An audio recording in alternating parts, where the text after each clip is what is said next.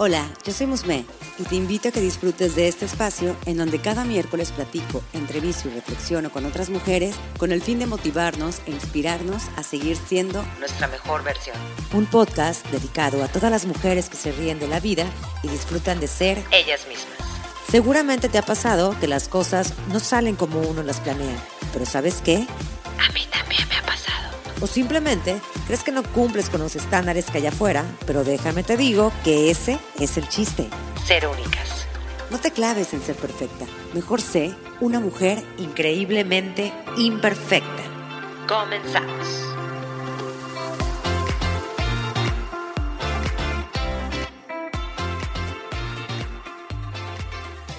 El día de hoy me acompaña Itzel Castro. Ella es licenciada en Ciencias de la Comunicación con especialidad en teorías del discurso. También es comunicadora competente por Toastmaster International y actualmente es la presidenta del Club Toastmaster Coatzacoalcos, ciudad donde reside. Actualmente se dedica a ayudar a mujeres emprendedoras y dueñas de negocio a que mejoren sus habilidades para hablar ante la cámara, para que comuniquen seguridad y confianza, logrando conectar con su público objetivo y ayudarlas a potencializar sus negocios online. Estoy muy contenta de tener a Itzel en Increíblemente Imperfecta, porque precisamente con ella tomé un curso eh, llamado Brillante la Cámara, que estoy segura que me sirvió. Algunas cosas también has ido tomando y mejorando, quiero pensar.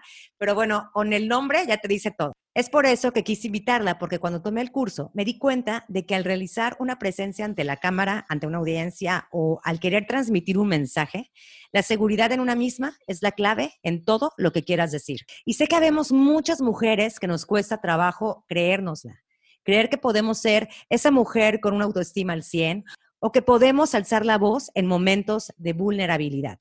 Es por ello que qué mejor que Itzel para que nos dé algunos consejos sobre cómo hacer brillar nuestra esencia.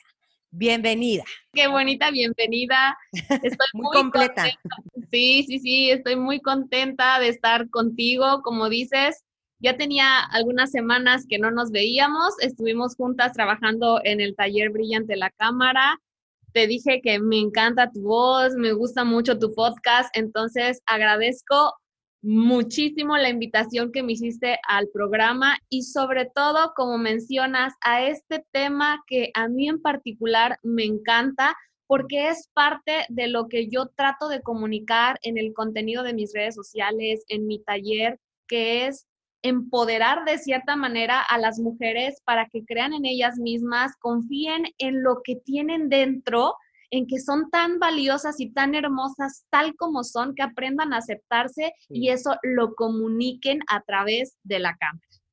De hecho, eh, estaba pensando precisamente de que a lo mejor habemos muchas que queremos dar un mensaje, sea que quieras compartir con amistades, sea que en el trabajo te lo piden, sobre todo ahorita, actualmente que estamos en, las redes sociales, ya hay más gente que está, pues ahora sí que abriendo sus cuentas, saliendo en lives, teniendo que mostrarse eh, todo esto de la marca personal. Y creo que es muy importante porque definitivamente me uno al club.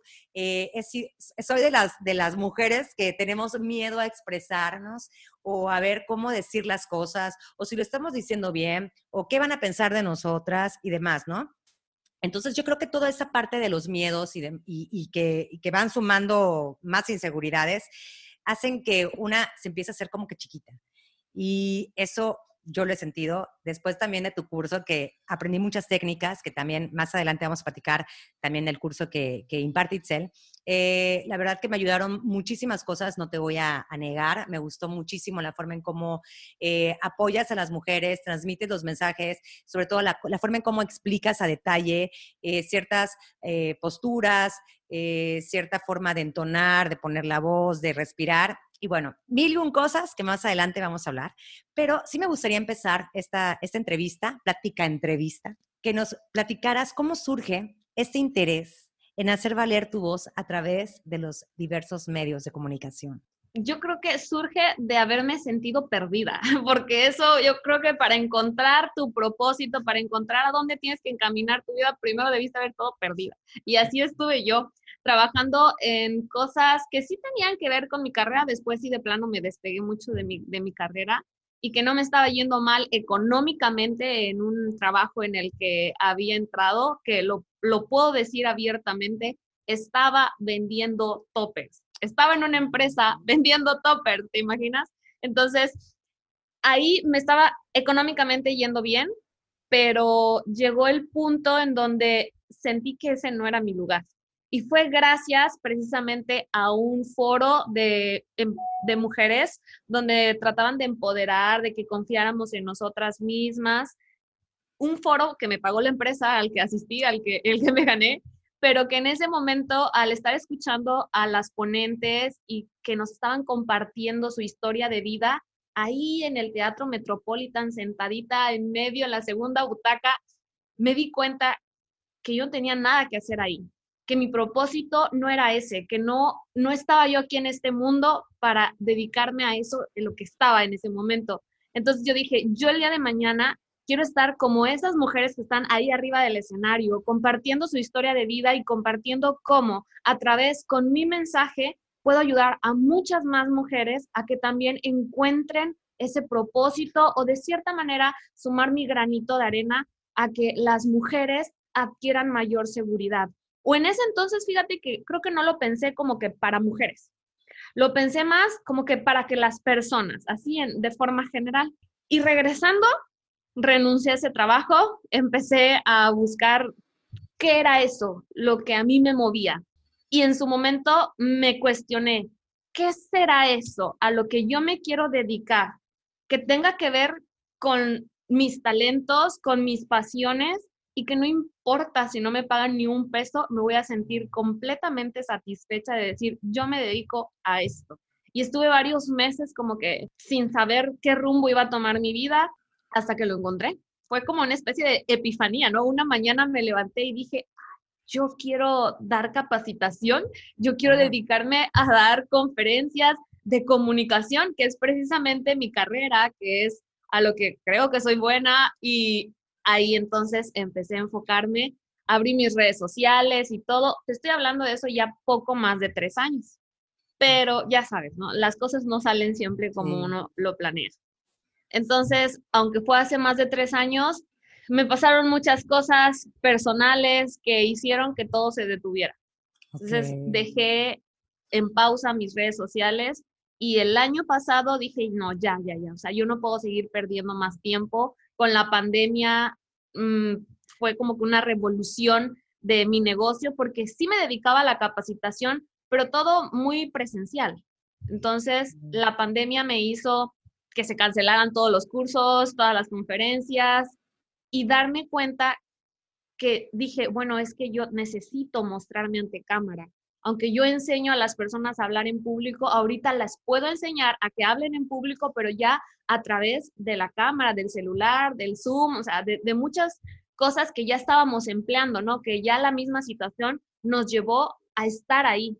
Entonces, así como me sentí yo en ese momento hace un poco más, no, sí, más de un año, fue de, me siento vulnerable, yo no quiero mostrarme, o sea, me da miedo mostrarme y que se queden ahí grabados mis videos y qué van a decir que ahora ya me volví ¿no? El que tiktokera, ya me volví tiktokera, que ya me volví de esas que andan haciendo videos ahí, payasadas, porque eso es lo que luego uno piensa, o sea, son parte de los miedos, de las inseguridades, ahí van a criticar que ahí ando bailando, que ahí ando esto, que ahí ando haciendo mis loqueras. Y, a mí siempre me ha gustado como que dar una imagen muy profesional. Entonces, luego hasta digo, soy demasiado seria y creo que el mismo trabajo, el mismo estarme exponiendo, el mismo hecho de compartir con otras mujeres todos esos miedos, porque yo así lo siento, que yo comparto con las chicas que asisten a mis talleres, con las chicas a las que asesoro, comparto los mismos miedos, aunque yo me dedico a esto, comparto con ellas todas esas inseguridades, todo ese sentir de, ser vulnerable, ¿no? Y que te pueden criticar y que te pueden juzgar y, y a veces nosotros, nosotras mismas somos las que más nos juzgamos. Totalmente. Sí, entonces creo yo que, que al compartir con, con las chicas esta misma, este mismo sentir, me llevó a encontrar ese propósito de decir, así como yo me siento en este momento, muchas más mujeres se han de sentir de la misma manera, ¿no? No, no quieren exponerse, les da miedo, no saben cómo hacerlo. Entonces yo, que sí sé cómo hacerlo, tengo que ir con todo y yo poder ayudarlas para que ellas despeguen y no sigan estancadas ahí con sus negocios o con su emprendimiento. Y de ahí es donde surge todo y por lo cual estoy aquí.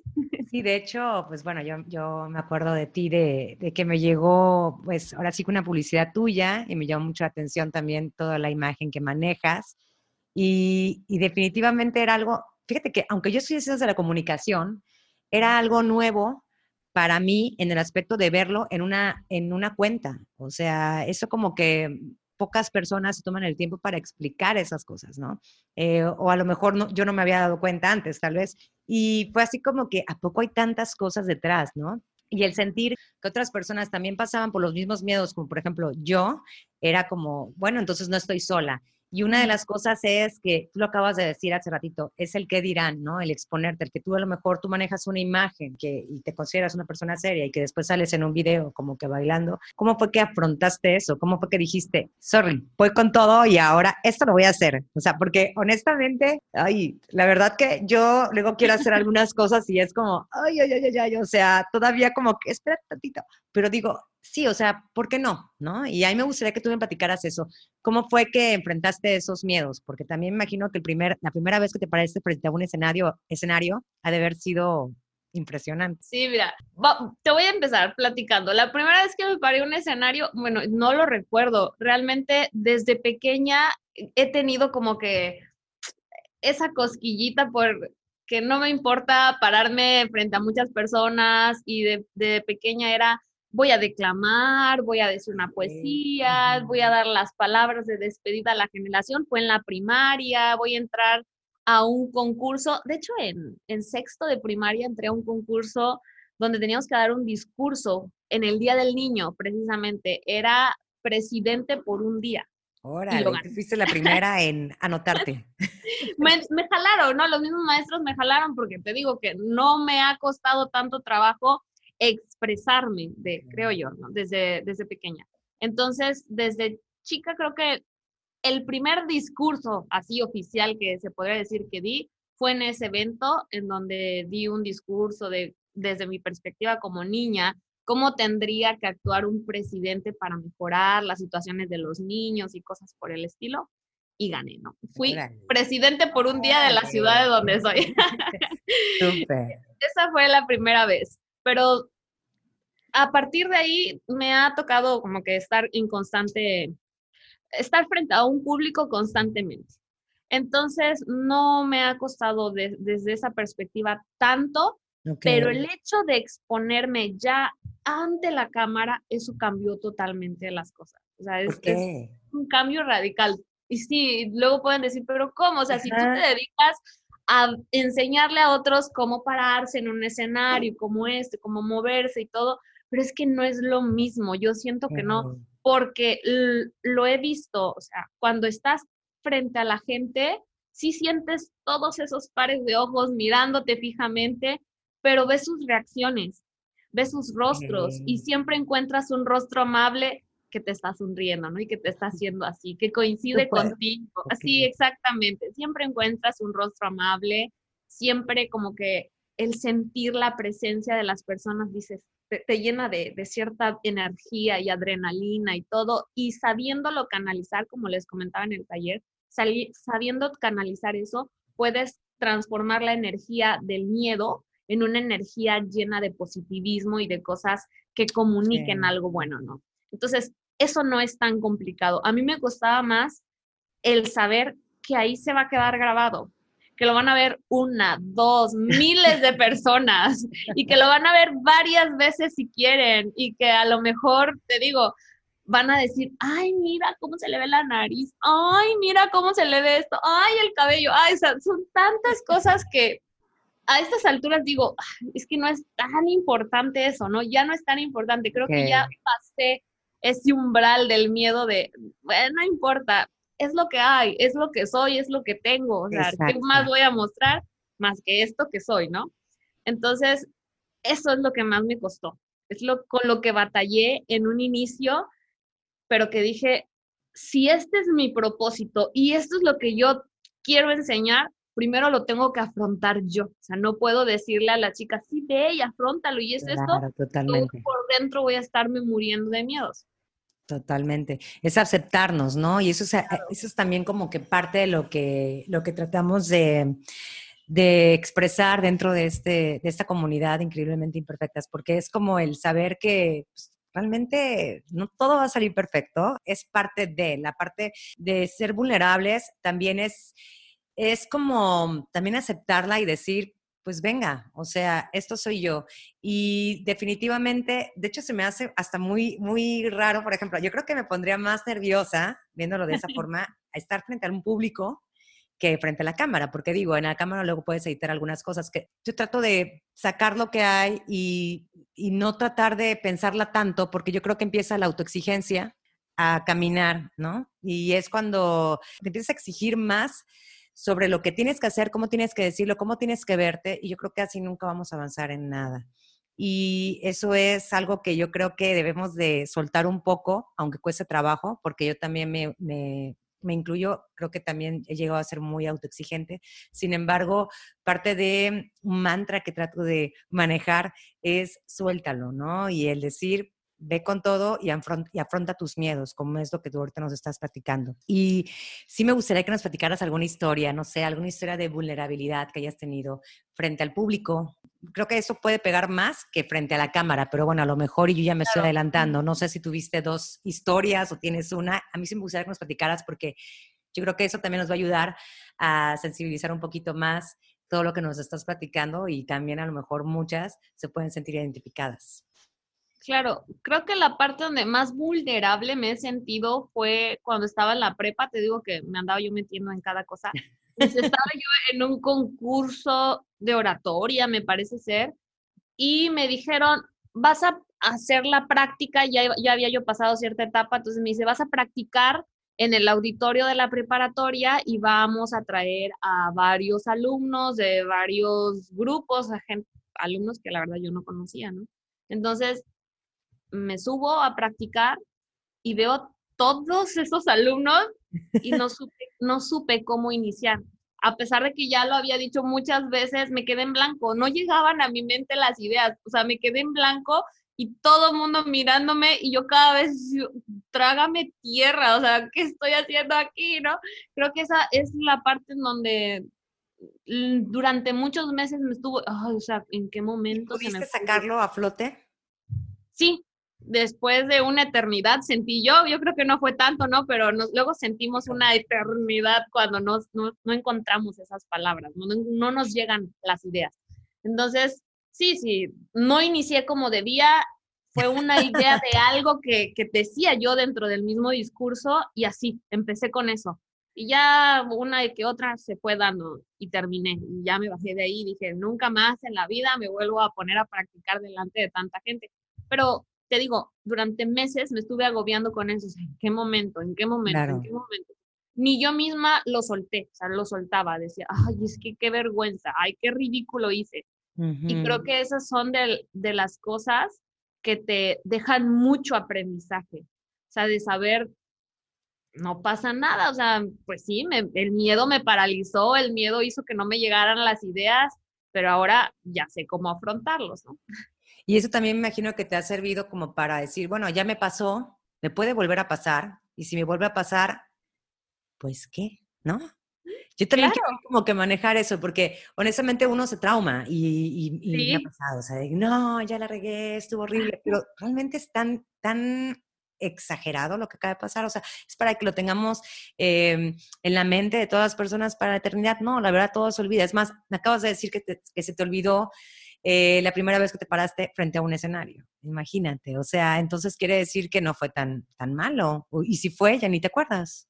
Claro, así es. Entonces, otra, en otra ocasión di una charla para los rotarios, en el Club Rotario de aquí de Coatzacoalcos, y había una frase así maravillosa con la que tenía que cerrar y cambié las unas palabras y cambió todo el sentido de la frase, era lo que yo quería decir y así de, ay, y este era mi cierre, ¿no? Y el cierre tiene que ser potente, es lo que te enseñan en, en oratoria, ¿no? El cierre es la última frase con la que van a recordar tu mensaje y la regué.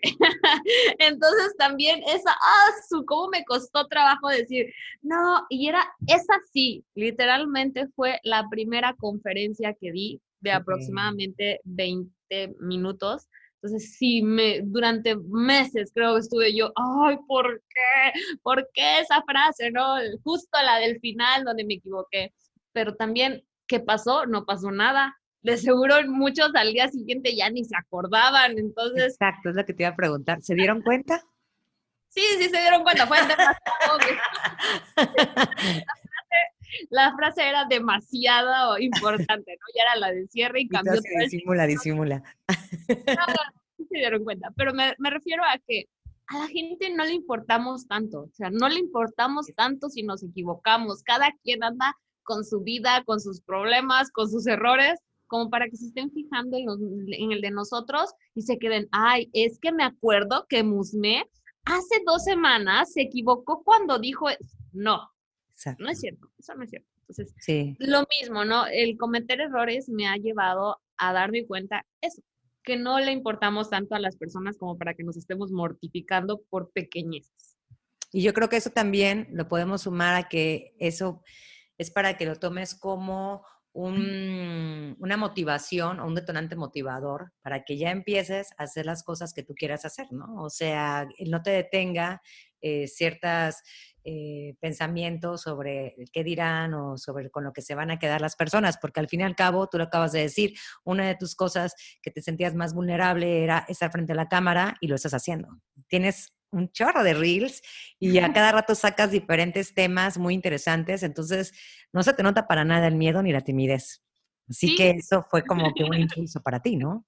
Claro, claro, eh, definitivamente fue algo que te digo, fue encontrar el propósito, enfocarme en qué es lo más importante. O sea, todos esos miedos, todas esas inseguridades o lo que yo quiero compartir, mi mensaje, que es conéctate contigo, con tu esencia, acéptate tal como eres y muestra, porque tú, nosotros, esa es parte de mi filosofía. Cada una de nosotros tenemos un brillo, o sea, nuestra esencia, nuestra forma de ser, nuestra actitud, todo eso es un brillo interior que debemos saber cómo comunicarlo, cómo hacer que ese brillo deslumbre a toda la gente que nos rodea compartir el brillo con otros, ¿no? Vamos a iluminar muchas más vidas y a la vez ellos mismos van a empezar a brillar. Ese, esa es parte de mi filosofía. Si yo brillo ante la cámara, le enseño a otras cómo brillar y a la vez ellos van a deslumbrar con más luz a su público. Entonces, esa es una, una especie de, de cadena o algo así, lo veo de esa manera. ¿Y cómo crees que podemos desarrollar ese brillo interior? Precisamente, como te digo, aprendiendo amarnos. El amor propio me lo enseñó un amigo que es psicólogo en una situación muy difícil que pasé hace más, ya dos años, hace dos años y todavía el año pasado que perdí a un ser querido muy importante para mí con esto de la pandemia.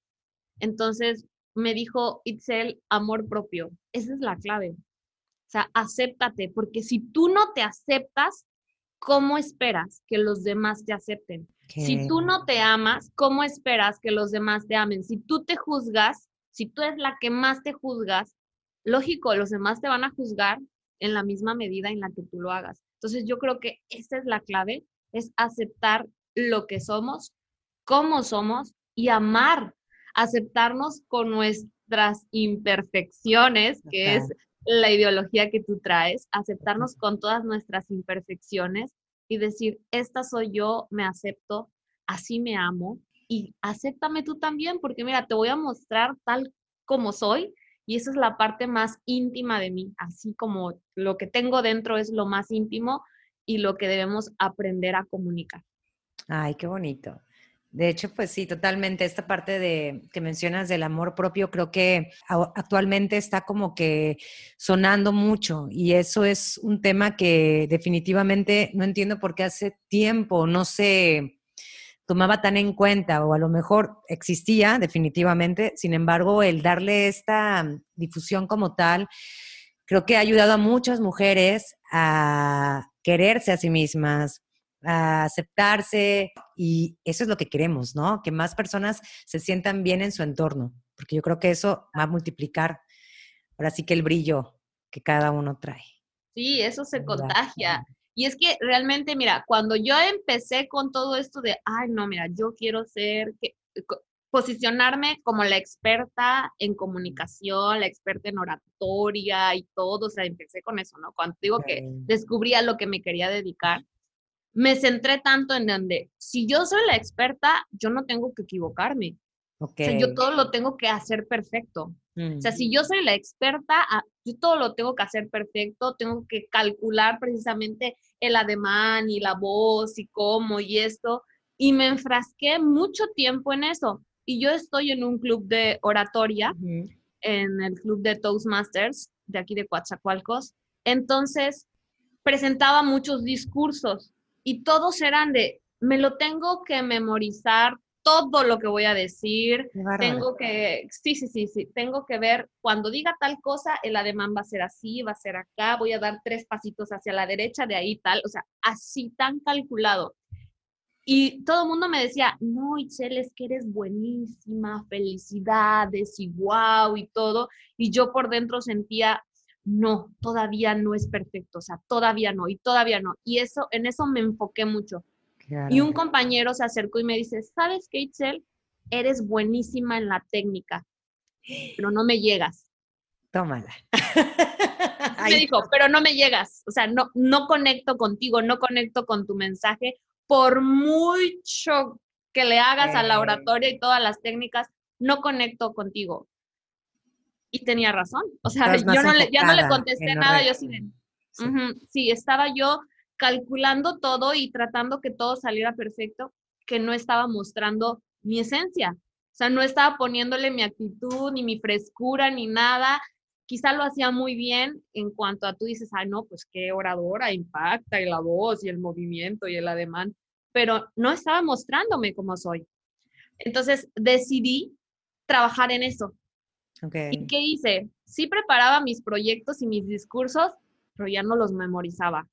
Ya decía, no, o sea, ya voy a encontrar esa metodología que me permita que en ese momento sí tengo la idea de lo que voy a decir, pero las palabras van a fluir desde mi interior. O sea, crear la emoción para poderla comunicar y voy a permitirme equivocarme y voy a permitirme, sí, tener una muletilla y un trastabilleo, ¿no? Y todo eso que me va a hacer que me sienta más natural. O sea, porque las personas al hablar nos equivocamos, porque no nos sale perfecto a la primera. Entonces, eso sí conecta. Cuando decidí y acepté mis errores, empecé a conectar con el público y entonces ahí todo cambia es como que te dejaste ir, ¿no?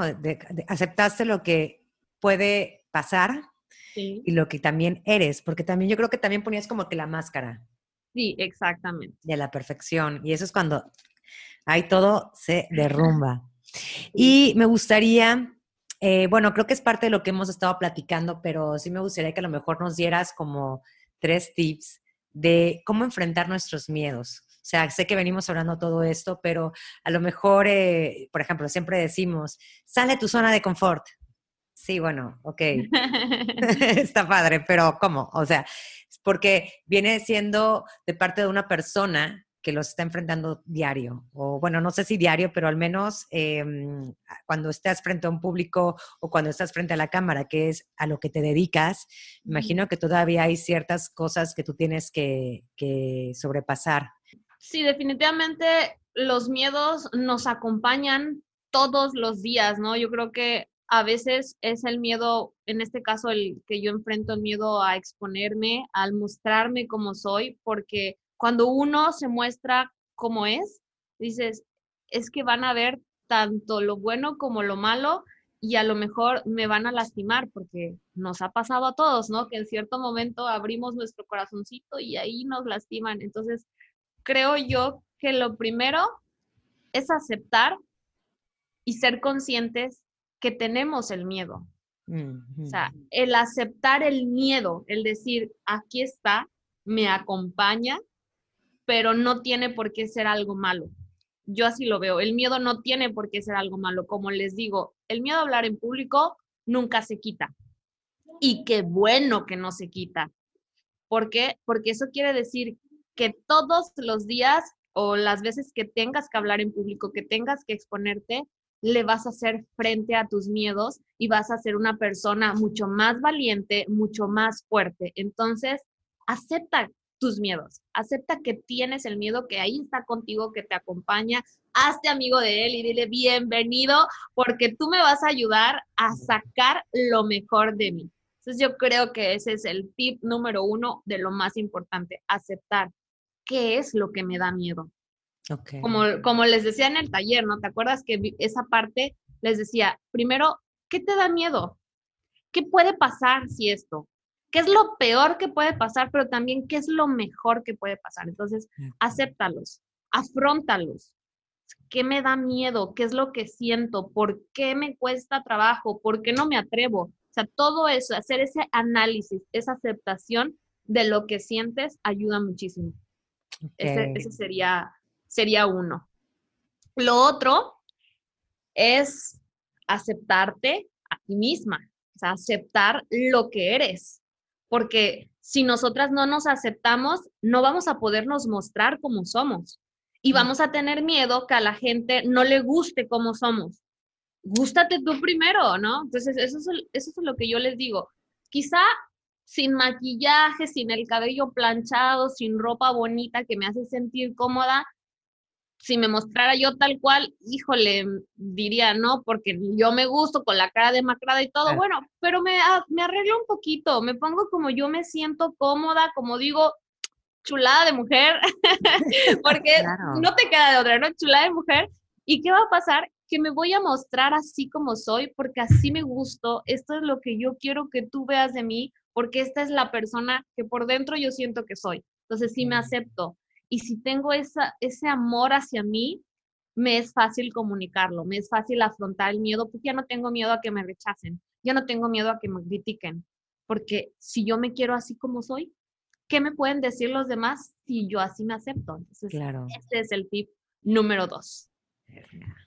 Y el tercer tip es la preparación.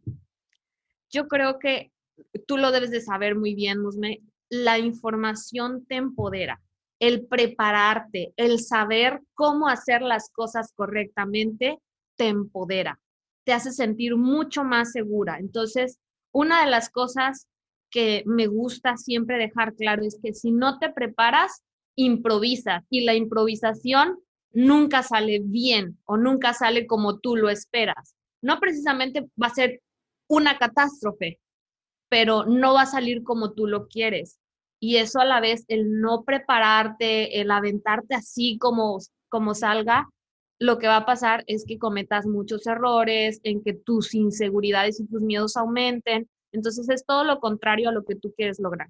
Si te preparas, si practicas, si conoces del tema, etcétera, eso te va a empoderar, te va a dar mayor seguridad y lo vas a poder comunicar, lo vas a hacer de mejor forma y la siguiente vez lo vas a hacer todavía aún mejor. Ay, pues ahí están los tips que me encantan. me encantan. Oye, Itzel, y también me gustaría que nos platicaras ya, por último, que esta es una pregunta que es como que un must en este podcast. ¿Cuál sería tu imperfección más perfecta y por qué? Bueno, tú ya lo mencionaste hace rato, la autoexigencia. La autoexigencia. Y yo creo que, creo que es eso, ¿no?